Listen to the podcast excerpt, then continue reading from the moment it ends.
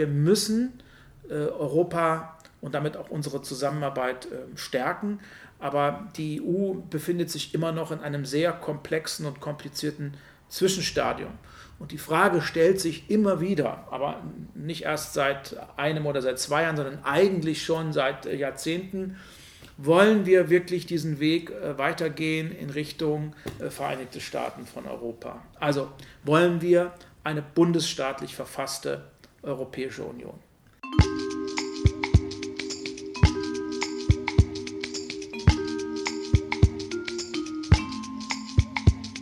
Hinterzimmer, der Policy Podcast.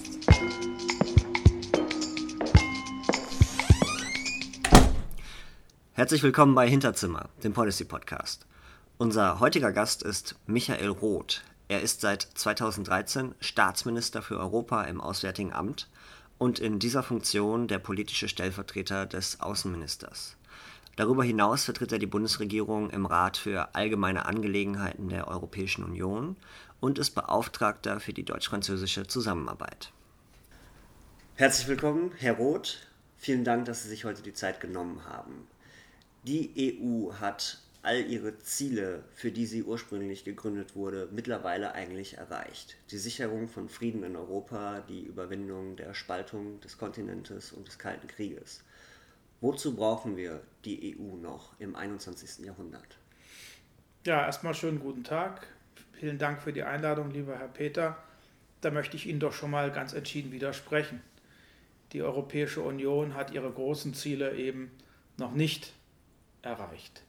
Ja, ähm, wir haben zwar eine Spaltung formal zwischen Ost und West überwunden, aber nach wie vor ist die EU gespalten, kulturell, von den Mentalitäten her, auch wirtschaftlich und sozial.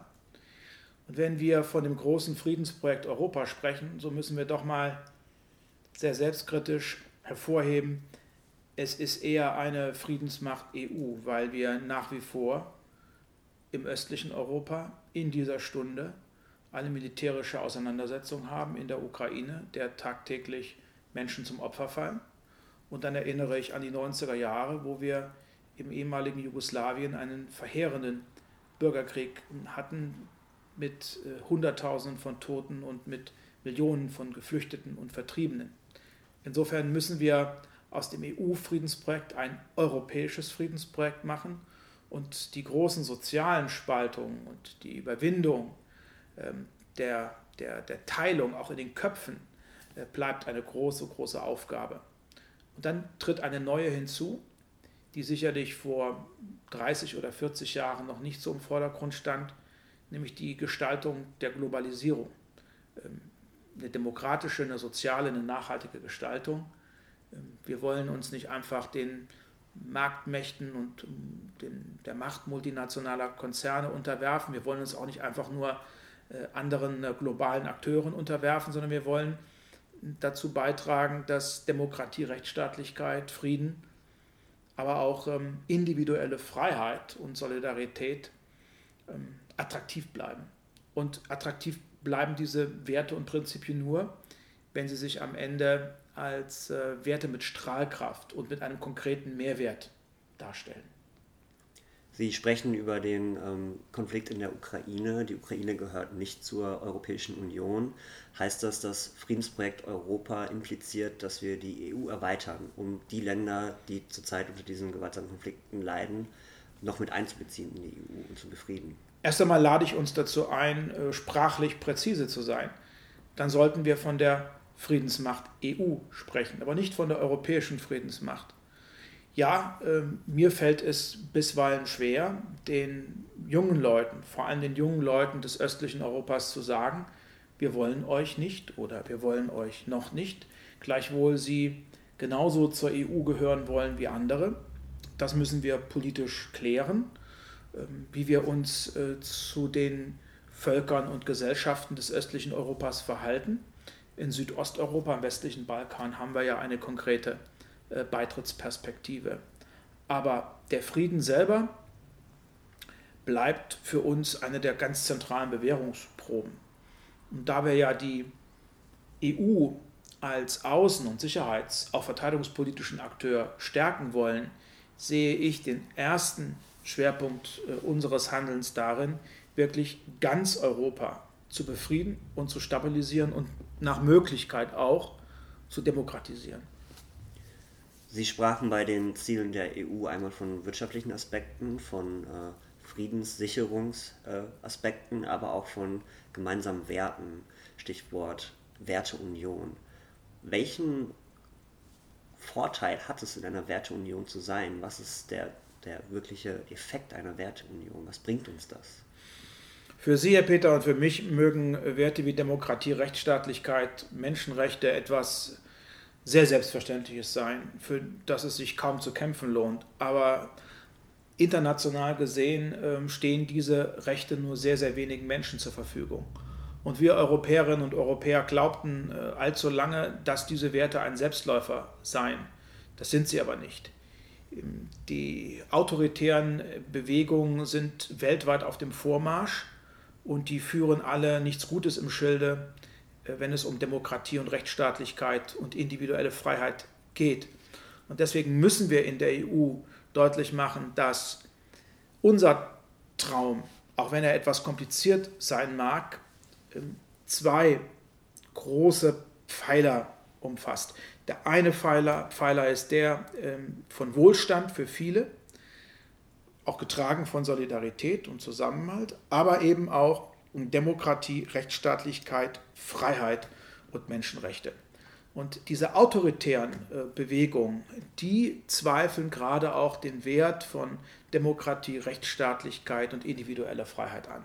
Und das dürfen wir uns natürlich nicht gefallen lassen. Deswegen müssen wir deutlich machen, freie Gesellschaften, in denen wir ohne Angst verschieden sein können, ähm, verschaffen den Menschen viele, viele Vorteile, die sie auch konkret spüren. Und dazu gehört eben auch, ähm, seine Meinung frei zu sagen, aber eben auch äh, in Wohlstand und in Würde zu leben. Sie haben nun viele Bereiche angesprochen, aber wenn Sie sich selber festnageln lassen müssten, welche drei Herausforderungen begegnen uns im 21. Jahrhundert? Ich bleibe dabei, die autoritären oder autoritativen hm, Bewegungen ähm, ähm, zu stoppen. Das heißt, ähm, es geht wieder um äh, Demokratie und um freiheitliche Gesellschaften.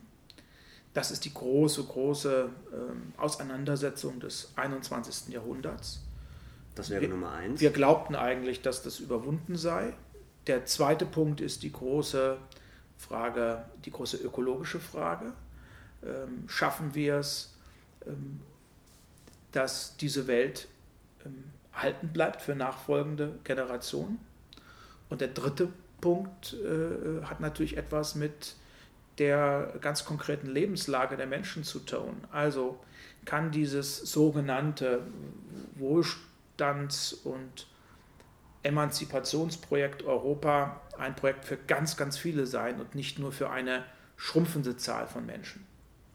Ist die Europäische Union strukturell und institutionell im Moment darauf vorbereitet, diese drei großen Herausforderungen anzugehen? Nein, das ist sie natürlich nicht. Ähm, die äh, Europäische Union schwankt ja zwischen äh, dem Pol ein, ein, ein, ein Team von souveränen Nationalstaaten zu sein und ähm, einer föderalen Struktur. Ähm, was mich äh, trotz der europaskeptischen Stimmung der vergangenen Jahre und der vielen, vielen Krisen dann doch gefreut hat, war, dass wir bei nüchterner Betrachtung in den zentralen Bewährungsproben der Auffassung waren und immer noch der Auffassung sind, Europa gehört gestärkt. Nicht um seiner selbst willen und nicht aus so einer akademischen, ähm, aus einem akademischen Spieltrieb heraus, sondern weil es ganz konkret darum geht, äh, politische Handlungsfähigkeit zurückzugewinnen. Und das war in der Migrationsfrage so, das ist äh, in außensicherheitspolitischen Fragen so, da bin ich dann wieder beim Frieden. Das ist aber auch in Fragen des Klimaschutzes so. Ähm, auch Wohlstand, da wissen wir, wir müssen äh, Europa und damit auch unsere Zusammenarbeit äh, stärken. Aber die EU befindet sich immer noch in einem sehr komplexen und komplizierten Zwischenstadium. Und die Frage stellt sich immer wieder, aber nicht erst seit einem oder seit zwei Jahren, sondern eigentlich schon seit Jahrzehnten, wollen wir wirklich diesen Weg äh, weitergehen in Richtung äh, Vereinigte Staaten von Europa? Also wollen wir eine bundesstaatlich verfasste Europäische Union? Sie würden also sagen, um wieder politischen Handlungsspielraum zu gewinnen, um die EU zu stärken, wäre es nötig, in Richtung einer, eines, eines europäischen Gesamtstaates, einer europäischen Republik zu gehen. Auch da äh, lade ich uns ein, präzise zu sein. Ähm, die Europäische Republik scheint mir ja ein Modell zu sein, äh, gerade jüngst in die Debatte eingebracht, was auf die Infragestellung des Nationalstaates hinausläuft. Äh, von dieses doch sehr deutsch anmutende ähm, Modell überzeugt mich überhaupt nicht. Ähm, es kommt mir auch ein bisschen altbacken vor. Als ich studierte, gab es äh, die sogenannte Sandwich-Theorie in diesem Konzept Europa der Regionen. Also Europa und die Regionen so stark machen, dass sich am Ende der Nationalstaat quasi verflüchtigt. Das werden wir in dieser Europäischen Union nicht hinbekommen, weil es doch, und das müssen wir akzeptieren und daraus sollten wir auch das Beste machen, dann nicht gegen ankämpfen, da wir doch eine Reihe von Bürgerinnen und Bürgern haben, die überhaupt gar kein Problem mit ihrer nationalen Identität haben.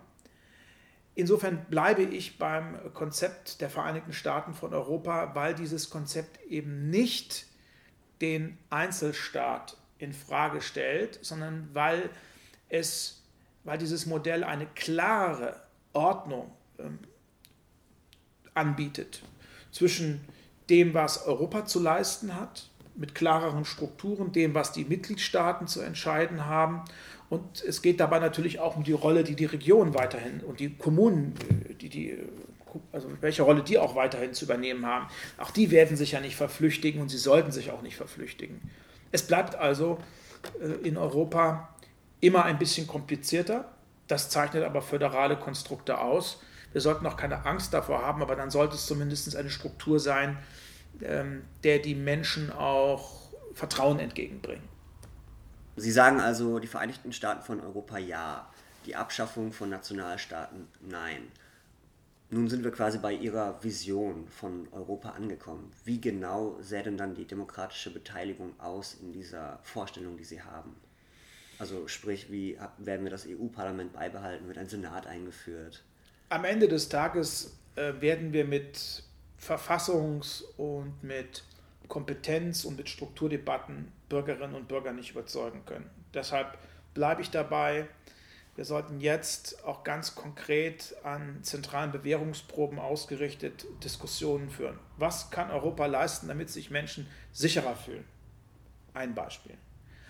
Aber trotzdem äh, müssen wir diese Diskussion führen. Und nach langem Nachdenken und nach vielen Diskussionen über viele, viele Jahre, und ich kann in meinem Falle ja schon sagen, seit vielen Jahrzehnten hinweg, bleibe ich dabei, wir sollten uns auf eine Struktur verständigen, die den Menschen vertraut ist. Und das ist äh, eine politische Struktur mit einer Regierung, mit einem Parlament und bei uns würde dann der Parlamentarismus auf zwei Säulen, auf zwei Kammern beruhen, einer Bürgerinnen und Bürgerkammer und einer Staatenkammer, so wie wir das ja jetzt in Ansätzen auch schon haben mit dem Europäischen Parlament und mit dem Ministerrat. Ähm, wir werden weiterhin eine unabhängige Gerichtsbarkeit haben. Ob wir dann am Ende des Tages noch ein symbolisches Oberhaupt haben, was vielleicht auch von den Bürgerinnen und Bürgern direkt gewählt wird, da will ich mich nicht festlegen. Aber das wäre eine Struktur, ähm, die Vertrauen erwecken könnte, weil sie sich in vielen Jahrzehnten bewährt hat. Aber dann kommt natürlich noch eines hinzu. Die Zeit ist nicht stehen geblieben. Wir äh, leben in einer ganz anderen Form der Kommunikation. Äh, wir haben heute äh, soziale Medien, die einen immensen Einfluss äh, auch ausüben auf die öffentliche Debatte. Das Lamento während meiner Studienzeit äh, und auch der ersten Jahre meiner parlamentarischen Tätigkeit, dass es faktisch keine europäische Öffentlichkeit gäbe, ist eigentlich überholt, weil wir haben eine europäische Öffentlichkeit. Wir nehmen heute auch nationale Wahlen, ob das nun die französischen Präsidentschaftswahlen oder die deutschen Bundestagswahlen sind, auch als europäische Events wahr, die Einfluss haben auf europäisches Handeln. Nicht zuletzt wissen inzwischen alle, dass die Bundeskanzlerin der Bundesrepublik Deutschland nicht nur eine nationale, sondern auch eine europäische Akteurin ist. Und wir alle wissen inzwischen, warum uns auch die soziale Lage in Griechenland zu interessieren hat, weil wir alle in einem Boot sitzen, weil wir alle auch vernetzt sind und voneinander abhängig sind. Sie sagen also, dass ähm, wir keine große Revolution brauchen der Strukturen, wie wir sie im Moment in der Europäischen Union haben, dass wir nicht den großen Cut brauchen, wo wir alles neu überdenken und neu ordnen, sondern in diesen Strukturen uns bewegen können vielleicht Kompetenzen immer weiter verschieben können, die Konzentration von Macht auch quasi in einem aktiven Prozess entscheiden können, wo wird mehr Macht landen, wo weniger und das alles von Inhalten getrieben. Also von Inhalten her zu denken und nicht von der Struktur her. Ich war noch nie revolutionär, aber äh, natürlich bin ich erst einmal dafür, dass wir uns äh, völlig öffnen, auch für neue Ideen und dass wir unsere Scheuklappen ablegen. Und ich bin auch gerne bereit, äh, von meinem Vertrauten und von meinem Bewährten abzuweichen, wenn es denn gute Argumente äh, dafür gibt. Ich rate uns aber dringend dazu, die äh, Debatte über die Zukunft Europas nicht als eine Verzichtsdebatte zu führen. Einer der großen Fehler, die wir gemacht haben, und ich beziehe mich da selbstkritisch auch mit ein, wir haben allzu oft die Diskussion folgendermaßen geführt in einer globalisierten Welt müssen die Nationalstaaten alter Prägung auf Zuständigkeiten, auf Kompetenzen und auf Macht verzichten, damit äh, Europa handlungsfähig wird. Also der berühmt-berüchtigte Kompetenztransfer von Berlin, Paris, Warschau und Rom nach Brüssel. Das ist absoluter Humbug. Am Ende müssen wir eine Gewinner-Diskussion führen. Also wir gewinnen alle etwas dazu, wenn wir Europa stark machen, weil wir politische Handlungsfähigkeit zurückgewinnen, die der Nationalstaat alter Prägung, wie er sich im 19. Jahrhundert herausentwickelt hat, gar nicht mehr in der Lage ist, äh, die großen Probleme des 21. oder auch des 22. Jahrhunderts äh, zu lösen oder auch zu bewältigen. Also keine Verzichtsdebatte, sondern eine Gewinndebatte. Das wäre vielleicht keine Revolution, aber es würde zumindest den Kammerton von Moll auf Dur umschalten. Das wäre schon mal etwas. Wie kann Europa oder die Europäische Union denn dazu gewinnen? Haben Sie vielleicht einen institutionellen oder einen strukturellen Vorschlag konkret, wie man die EU stärken könnte? Inhaltlich liegt ja schon eine ganze Menge auf dem Tisch. Äh, also wir wissen, dass die Europäische Union in den außensicherheitspolitischen Fragen stärker wird. Das geht äh, bis hin zu einer gemeinsamen Armee das geht äh, hin bis zu gemeinsamen auch zivilen Konfliktpräventionsinstrumenten, um das nicht nur auf die militärische Komponente zu fokussieren. Hm, über den Parlamentarismus in der EU haben wir schon äh, gesprochen. Ähm, ich könnte mir auch vorstellen, dass es in einem Zwischenschritt eine noch engere Verzahnung zwischen den nationalen Parlamenten und dem Europäischen Parlament geht, wenn wir äh, die Eurozone stärken wollen, weil am Ende des Tages braucht ein wie auch immer gearteter europäischer Finanzminister und eine Struktur, die auf eine verbindliche Koordination der Wirtschaft, Sozial-, Beschäftigungspolitik hinausläuft, auch eine parlamentarische Kontrolle und Begleitung. Das kann das Europäische Parlament in dieser Zwischenstufe nicht alleine regeln. Dafür bräuchten wir auch so etwas wie eine Euro, ein Eurozonenparlament, ähm, was äh, das Europäische Parlament natürlich nicht ersetzt, aber ergänzt in einigen wenigen Bereichen. Ich, mich treibt halt nach wie vor die Frage um, wie, wie bekommen wir denn ähm, genug PS auf die Straße? Und da bleibe ich dabei, eine, eine, alleine eine, eine, eine strukturelle oder institutionelle Debatte wird uns da nicht helfen. Vielleicht ist das Problem, dass diese Geschwindigkeit, diese PS, die fehlt, dass die Glaubwürdigkeit innerhalb der Bevölkerung nicht besteht gegenüber der EU, beziehungsweise dass die EU nicht als demokratisch wahrgenommen wird. Was könnte man denn verändern, um der EU einen demokratischeren Anschein zu geben? Also kein Anschein, aber wirklich seine Bürger glauben zu lassen, dass sie es mit einer demokratischen Institution zu tun haben. Naja, hier rächt, rächt sich natürlich, dass wir selber äh, allzu oft den Eindruck erweckt haben, als handelt es sich hier nur um eine semidemokratische Struktur. Natürlich ähm, gibt es äh, bestimmte demokratische Defizite. Sei es nun das Prinzip One Women, One, one Vote, vote. Ja. One Person hört sich natürlich noch besser an, äh, bis hin dazu, dass das Europäische Parlament kein Initiativrecht hat, aber die Kirche sollte mal im Dorf bleiben.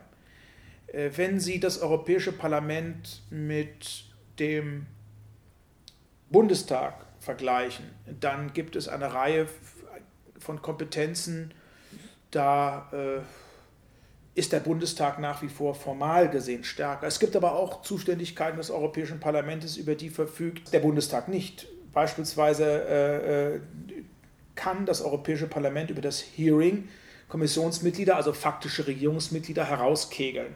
Diese Möglichkeit gibt es in Deutschland beim Bundestag nicht. Und wenn Sie dann das Europäische Parlament mit der Assemblée Nationale, also mit dem französischen Parlament, äh, vergleichen, dann werden Sie unschwer feststellen, dass die Macht des Europäischen Parlaments deutlich größer ist als die Macht des französischen Parlaments. Oft genug geht es ja bei der Europäischen Union auch um das Thema Geld.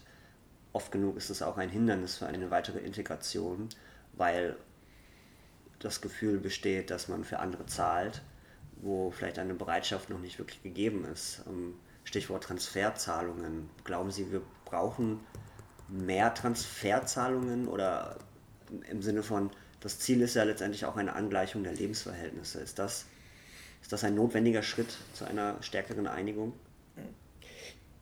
Die Krisendebatte war sehr stark davon geprägt, ähm, Solidarität in Zweifel zu ziehen. Daran haben auch wir in Deutschland ein gerüttelt Maß an Mitverantwortung. Diese Debatte, kein Cent für die faulen Griechen, hat natürlich äh, den Kammerton gesetzt für eine, für, für eine verheerende Entsolidarisierungsdebatte in der Europäischen Union.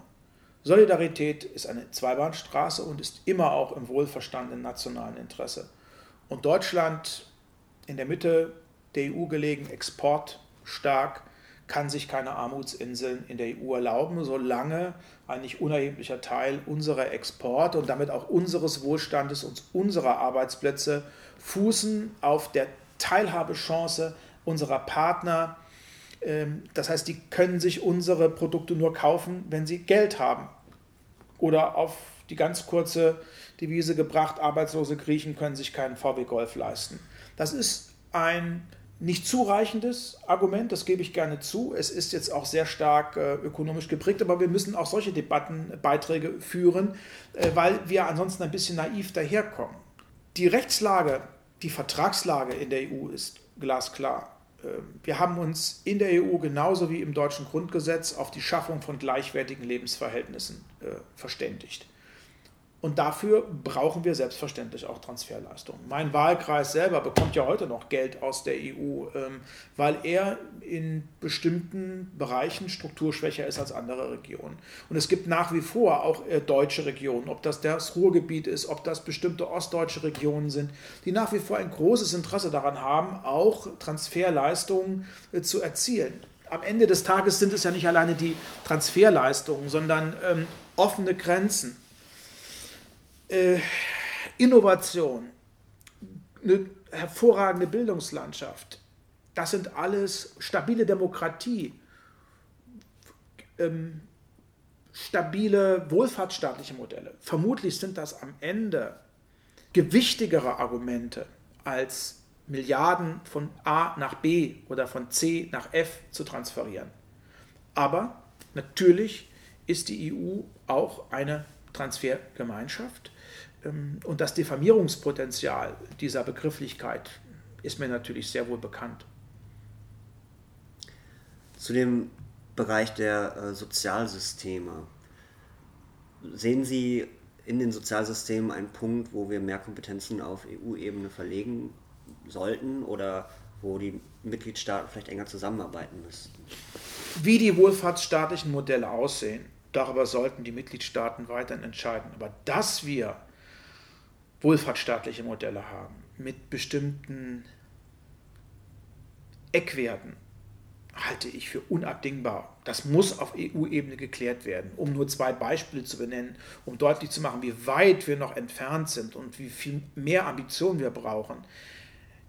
gesetzlich flächendeckende Mindestlohnregeln brauchen wir in allen EU-Mitgliedstaaten. Zweitens, äh, wir brauchen überall eine, eine, eine soziale Grundsicherung. Das steht noch aus. Aber wie die soziale Grundsicherung am Ende organisiert wird, das ist äh, Entscheidung der Mitgliedstaaten. Wir brauchen eine viel stärkere, zumindest in der Eurozone, weil wir eine gemeinsame Währung haben. Wir brauchen eine viel stärker verbindliche, aufeinander abgestimmte ähm, Beschäftigungs-, Sozial-, ähm, auch Gesundheits-, Bildungspolitik. Das haben wir uns ja in der Fiskalpolitik, in der Haushaltspolitik ähm, alles schon ähm, aufgeschrieben ähm, mit detaillierten äh, ökonomischen und fiskalpolitischen Indikatoren. Ich verstehe nicht, warum wir uns nicht auch verpflichtend darauf verständigen können, dass wir ähm, Altersarmut bekämpfen, Kinderarmut bekämpfen, dass wir eine flächendeckende medizinische Versorgung ähm, als Grundprinzip einer, eines europäischen Wohlfahrtsstaats verabreden. Dabei geht es aber nicht um Harmonisierung oder um zentrale Entscheidungen durch und in und über Brüssel, sondern am Ende geht es darum, dass wir uns auf ähm, Leitlinien, dass wir uns auf Mindeststandards verständigen, die nach wie vor auch nationale Spielräume ermöglichen. Also es geht nicht um die Detailregelung, aber ähm, es sollte schon gewährleistet sein, dass alle EU-Mitgliedstaaten eine soziale Grundsicherung haben oder auch meinetwegen äh, 3% ihrer Wirtschaftsleistung für Bildung und Innovation ausgeben. Zum Thema Umwelt- und Klimaschutz. Oft wird gesagt, genau das ist ein Thema, was äh, der Europäischen Union zufallen muss, weil es ein Thema ist, was über Landesgrenzen hinausgeht, was überhaupt nicht beeinflusst ist von irgendwelchen Grenzen, sondern das betrifft alle und es ist ein Problem einer Größenordnung, wie es quasi nur die Europäische Union angehen kann. Glauben Sie, dass wir an der Stelle eine größere Kompetenzverschiebung auf die EU-Ebene brauchen? Also in der Umweltgesetzgebung haben wir ja schon, auch binnenmarktrelevant natürlich, haben wir ja schon eine Reihe von Vorgaben, die uns teilweise auch äh, quälen, weil wir natürlich in Deutschland äh, nach wie vor eines der industriell stärksten Länder sind, mit einem starken, stabilen industriellen Rückgrat, über das andere Mitgliedstaaten der Europäischen Union nicht so verfügen. Denke mal an die Klimaschutzziele und die äh, Interessen der deutschen Automobilindustrie. Das ist ein notwendiger Konflikt, aber die Stärke von Europa liegt ja am Ende darin, eines deutlich zu machen ähm, und damit auch eine Antwort zu finden auf die Lügen und die äh, Fake News äh, von Nationalisten und Populisten, unter anderem auch Donald Trump. Klimaschutz ist eben kein Jobkiller. Das müssen wir beweisen, dass es am Ende möglich ist. Das heißt, wir müssen uns über Innovation und nicht nur über Tradition äh, identifizieren. Und da sind wir sicherlich ähm, in einer ganz besonderen Rolle, weil auch hier hilft uns kein Verlust, keine Verlustdebatte. Klimaschutz bedeutet nicht Verzicht, sondern am Ende muss Klimaschutz so definiert werden, dass es einen Mehrwert verspricht. Kein Jobkiller, sondern es werden zukunftsfähige Jobs geschaffen. Wir können sicher leben. Es ist auch ein Beitrag zu mehr Stabilität, mehr Frieden, für, einen, für eine, eine nachhaltigere Umweltentwicklung. Wenn wir das so runterdeklinieren, dann können wir den Menschen auch Ängste nehmen. Menschen, die derzeit einen Arbeitsplatz haben und sich vielleicht nicht mehr sicher sind, ob sie den Arbeitsplatz in zwei oder drei Jahren noch haben. Und da spielt die EU natürlich auch eine wichtige Rolle, die nicht nur wissenschaftlich, nicht nur technokratisch, sondern vor allem auch ähm, emotional ähm, argumentieren muss und die, die Menschen auch, die, die Menschen auch mitteilt, wir nehmen eure Sorgen und Ängste ernst, aber wir verstärken sie nicht. Das Beispiel mit der deutschen Automobilindustrie, ist das nicht eigentlich ein hervorragendes Beispiel dafür, dass wenn die Kompetenzen in Bezug auf Klimaschutz bei der EU liegen würden, dass dann dieser Konflikt, den Sie auch erwähnt haben, gar nicht mehr in Deutschland zu tragen kommen würde, weil oft hat ja die deutsche Politik ein großes Problem damit, die Regularien wirklich umzusetzen und wirklich die Autoindustrie ähm, dazu zu bringen, den Klimaschutz einzuhalten. Und wenn es nur noch auf einer Ebene drüber wäre, dann wäre vielleicht auch der Einfluss der Automobilindustrie viel schwächer und sie könnte endlich mal entsprechend reguliert werden. Naja, ein Prozess des Bargainings ist Teil einer jeden parlamentarischen Demokratie. Und ich möchte auch nicht, ähm, dass wir uns noch stärker von Europa entkoppeln. Auch wir hier in Berlin, auch im Bundestag, in der Bundesregierung äh, tragen europapolitische Verantwortung. Wir haben das ja unter anderem auch bei den Freihandelsabkommen äh, gespürt, welche teilweise absurde Diskussion geführt wurde. Ähm, nach dem Motto, äh, die EU will urplötzlich ähm, über den Kopf der Mitgliedstaaten und der nationalen Parlamente hinweg irgendetwas äh, dekretieren oder irgendetwas vorschreiben. Also Handel ist eine der, eine der wenigen Kernkompetenzen der Europäischen Union. Hier ist die EU ihrer Verantwortung äh, gerecht gekommen, weil es gar kein, keine, keine Gestaltungsspielräume mehr der Mitgliedstaaten gibt. Aber ähm, es hat am Ende des Tages äh, nicht geho nichts geholfen, dies zu einer allein Brüsseler Angelegenheit zu machen. Es muss immer wieder deutlich werden, dass auch wir hier in Berlin, dass wir auch hier auf der nationalen Ebene in der Mitverantwortung stehen. Diese Arbeitsteilung, das Gute äh, kommt aus Berlin und aus Warschau und aus ähm, Bratislava oder meinetwegen auch aus Stockholm und das Schlechte kommt von irgendeiner Monsterbürokratie in Brüssel. Das, äh, ja, das hat viele, viele, viele Probleme mit sich gebracht und hat uns auch insgesamt geschwächt. Das ist ein unfaires Blame Game äh, zu Lasten der EU. Man hat auch das Gefühl, wenn man mit großen Anhängern der Europäischen Union spricht, dass nach und nach doch die meisten Politikbereiche ähm, übertragen werden sollen oder zumindest wirkliche, wirklich Kernkompetenzen an eine Ebene drüber gegeben werden sollen. Letztendlich, wenn wir über die EU in 50 Jahren sprechen, was sind denn wirklich Kompetenzen, die noch bei den Nationalstaaten liegen werden? Äh, Stichwort Subsidiarität, was, was werden wir niemals an die EU abgeben? Ach, am Ende äh, bin ich noch nie ein Freund von diesem Subsidiaritätsprinzip äh, gewesen. Ähm, Subsidiarität ist ein Anwendungsprinzip und kein Funktionsprinzip. Da darf man den Fehler nicht machen. Insofern bleibe ich dann doch eher Föderalist. Auch hier kann ich niemanden davon erlösen. Ähm, die EU bleibt natürlich am Ende des Tages eine komplizierte Angelegenheit. Auch wir in Deutschland haben einen Großteil unserer Kompetenzen ähm, geteilt. Geteilte Zuständigkeiten zwischen den Bundesländern und äh, der Bundesrepublik Deutschland. Also der Zentrale in, in Berlin. Und genauso wird es auch kommen in, in Brüssel. Es wird keine ausschließlichen Kompetenzen geben für die EU und es wird auch keine ausschließlichen Kompetenzen geben alleine für die Mitgliedstaaten. Wobei eine ausschließliche Kompetenz haben sie bislang, das sind die wohlfahrtsstaatlichen Systeme. Ähm, aber ähm, es wird nach wie vor auf beide Ebenen ankommen. Ich gebe aber gerne zu, das macht die Sache komplizierter. Wir haben auch damals äh, im Rahmen des europäischen Verfassungsprozesses über einen ganz glasklaren Kompetenzkatalog für die EU gesprochen. Aber wir sind dann doch sehr, sehr schnell zu dem Ergebnis gekommen, dass ähm, ein glasklarer Kompetenzkatalog äh, nicht zu schaffen sein äh, wird. Und wie schwierig das ist, äh, erleben wir ja auch innerstaatlich. Nehmen wir mal das Thema Bildung. Äh, wir haben in Deutschland eine klare Zuständigkeit der deutschen Länder für Bildung. Und trotzdem sind wir jetzt inzwischen so weit, dass ähm, auch der Bund für die Schule mehr Verantwortung, auch mehr finanzielle Verantwortung übernehmen soll. Das muss ja nicht automatisch den Föderalismus schwächen in der Bildungsfrage. Aber es verkompliziert ihn noch einmal, das gebe ich gerne zu. Reden wir über das Thema Steuern. Ist das ein Bereich, der möglicherweise auch bald auf EU-Ebene bestimmt wird? Oder ist es äh, eine Domäne, die den Nationalstaaten erhalten bleibt? Ja, das ist ja einer der großen äh, Defizite der Europäischen Union. Und man merkt es ja vor allem auch beim Europäischen Parlament, äh, dem man ja eine gewisse Weltfremdheit nicht absprechen kann. Das äh, Europäische Parlament ist ein Ausgabeparlament, aber es ist kein Einnahmeparlament.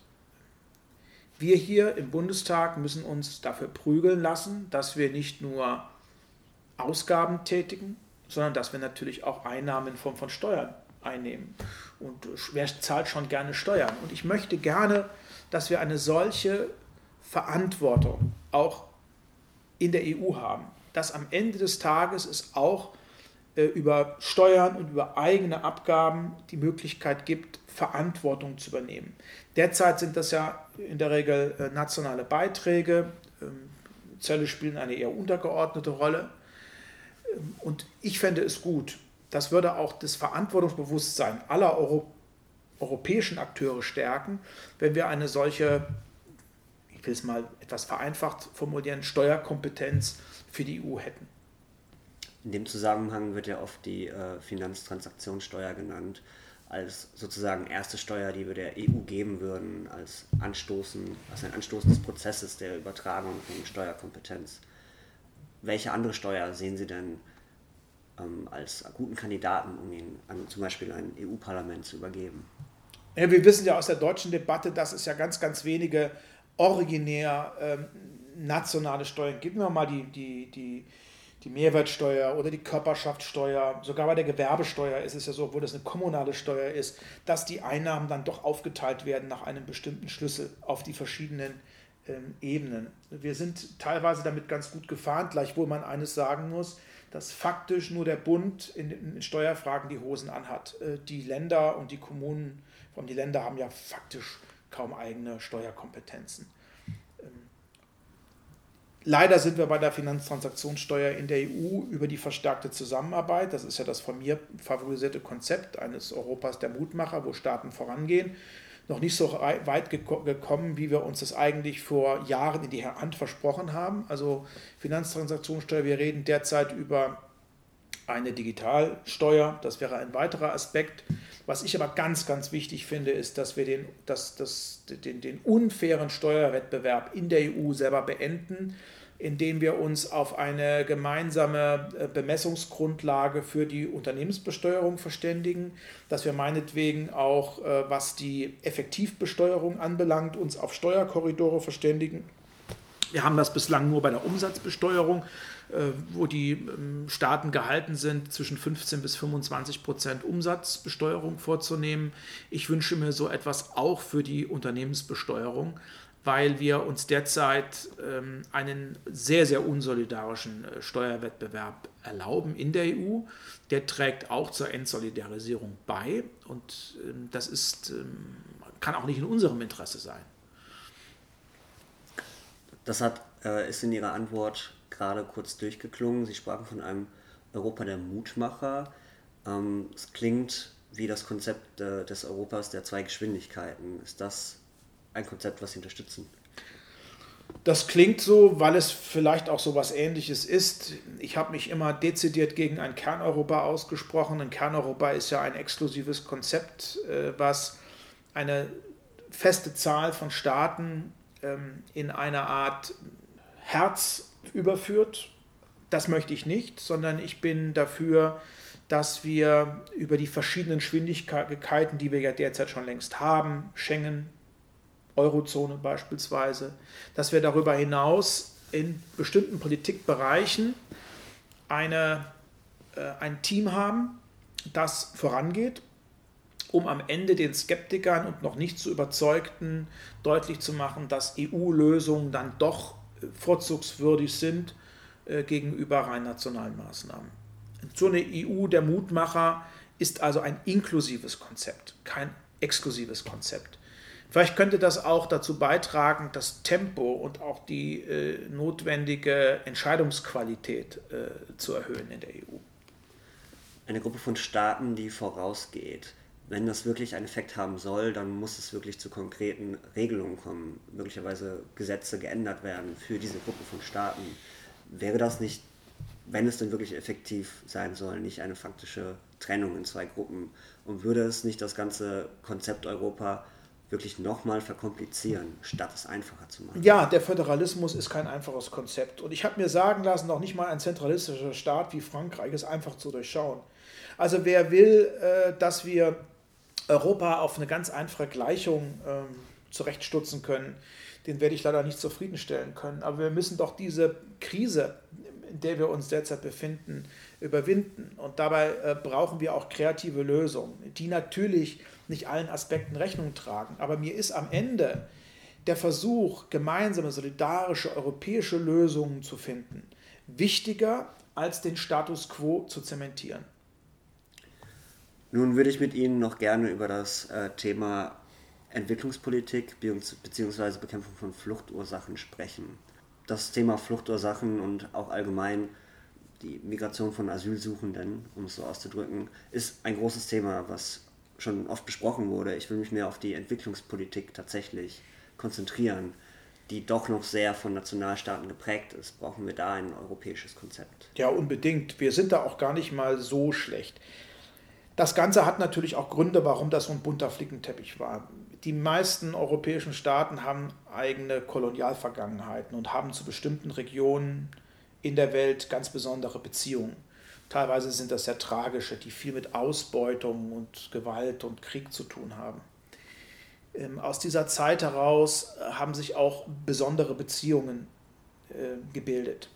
Deutschlands Kolonialvergangenheit liegt schon sehr, sehr lange zurück. Wir haben unsere Kolonien, ich kann sagen, Gott sei Dank, äh, nach dem Ersten Weltkrieg abgegeben. Ähm, andere Staaten wie Frankreich und Großbritannien haben ja erst teilweise in den 60er Jahren ihre Kolonien in die Souveränität und in die Freiheit überführt.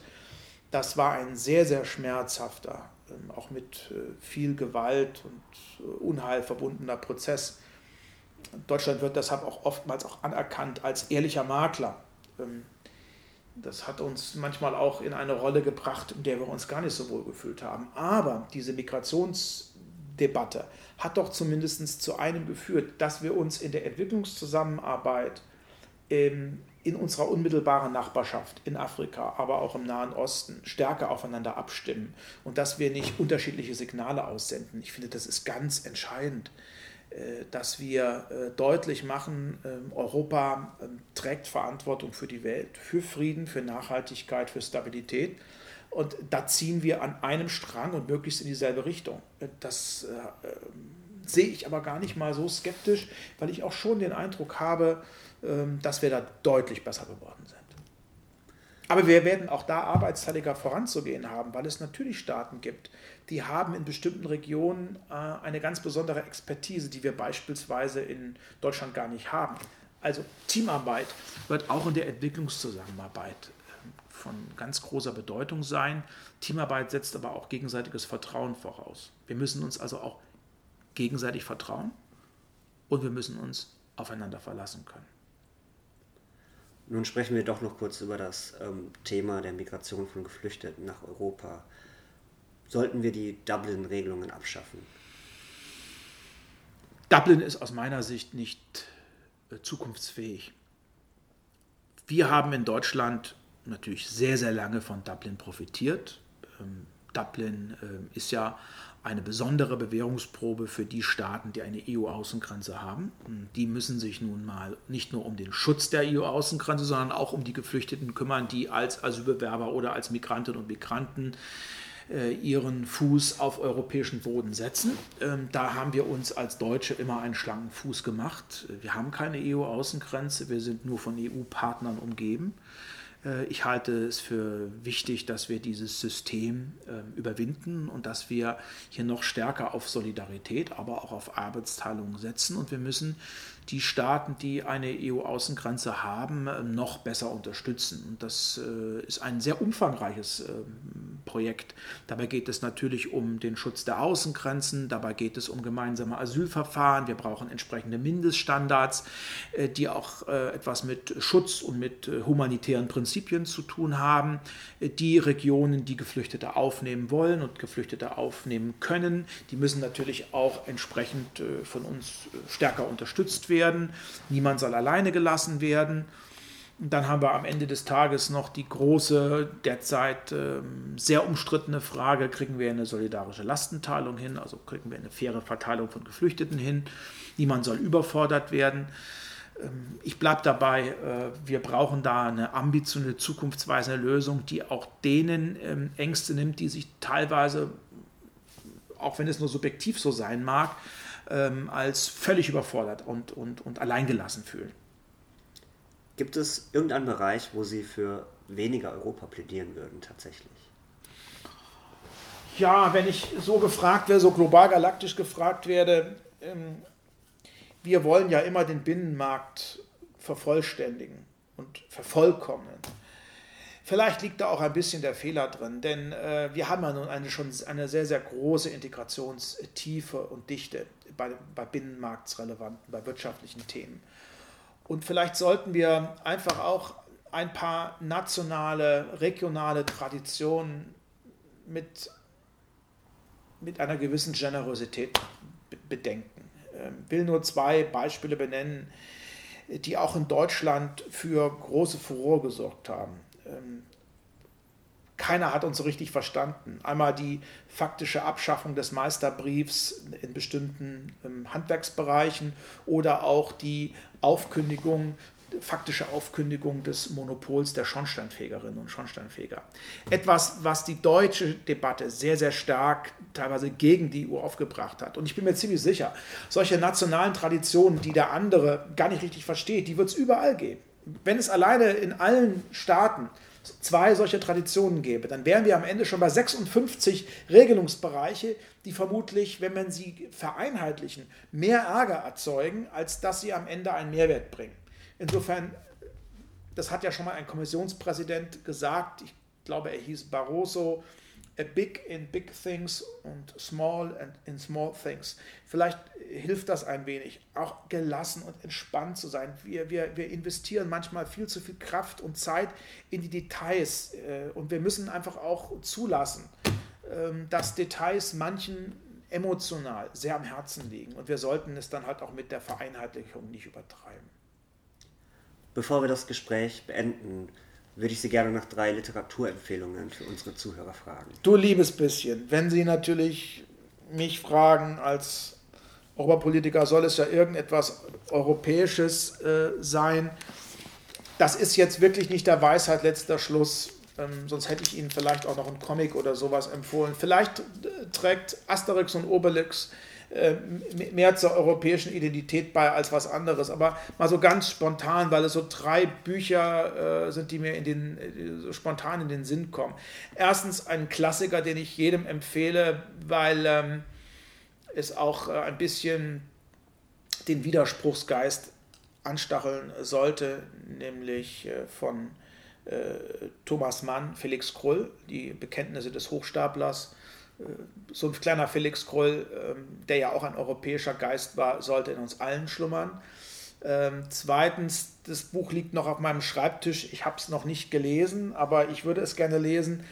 Ähm, das ist äh, von Nils äh, Minkmar, äh, Das geheime Frankreich. Ich bin ja auch der Beauftragte für die deutsch-französischen Beziehungen. Frankreich ist ein schwieriger, aber ein ganz, ganz wichtiger und uns im besten Sinne verbundener Freund, aber Freundschaften pflegen ist äh, in der Politik wie auch im Privatleben nicht immer ganz einfach. Und das Letzte, weil ich es gerade im Sommer gelesen habe in meinem Urlaub, und es ist auch ein europäischer Roman, der eine, eine, eine fast vergessene, schaurige Epoche europäischer Geschichte ähm, fokussiert. Das ist Till von Daniel Kehlmann, ein Buch über die Verwüstung des Dreißigjährigen Krieges, über die ähm, moralische Verkommenheit und ähm, über einen Konflikt, einen Religionskonflikt, ähm, den wir heute kaum noch nachvollziehen können. Und insofern ist es nicht nur schöne Literatur, hervorragend geschrieben, sondern auch ein Buch, was ein bisschen zum Nachdenken anregt. Und alles, was wir heute tun, das ist auf einem historischen Fundament. Und deshalb mein Rat an alle,